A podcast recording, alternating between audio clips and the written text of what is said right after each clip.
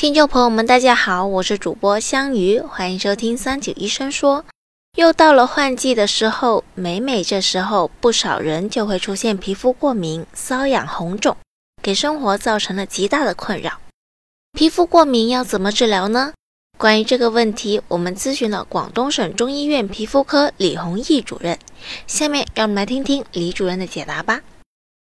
比方说，像对于我们皮肤来讲的，它在急性炎症期的时候呢，它会出现的是什么？是以红斑为主，哎，然后摸上去很烫、很热，哎，然后瘙痒，但是不出水的这样的情况下的话，我们就会产生，就会用一些溶液的东西，比方说我们中医的清热解毒的这些药物熬成的水给它洗啦，或者说是我们现在比较常用的是什么？我们所说的热沸水就是炉甘石洗剂，给它去擦，它可以起到一些安抚止痒的这样的一个作用。但是如果说你继续烧抓之后，它皮肤上就会出现出水的这种情况，那么这种出水的情况下的话，我们就不要去给它去擦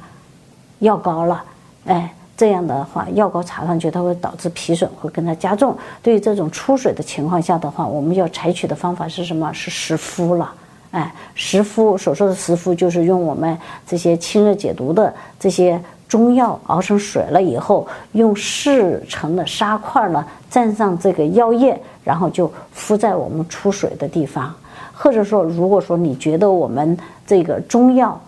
熬起来比较麻烦的话，你就可以去在市面上可以买得到的叫做硼酸溶液，然后拿买回来以后呢，就倒到碗里面，用四成的沙块蘸上这个溶液呢，就敷在这些出水的地方，大概敷上大概三五分钟左右，然后拿下来，再再酒再蘸上这个药液，拎到不离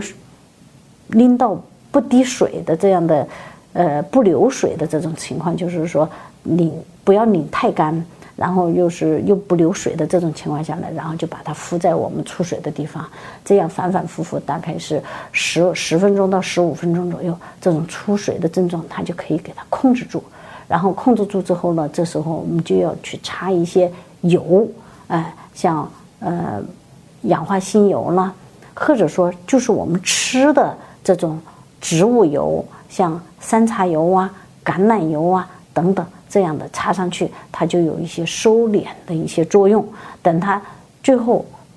三五天之后，它就不会出水了，不会出水了。这时候的话，我们才可以用药膏进行治疗。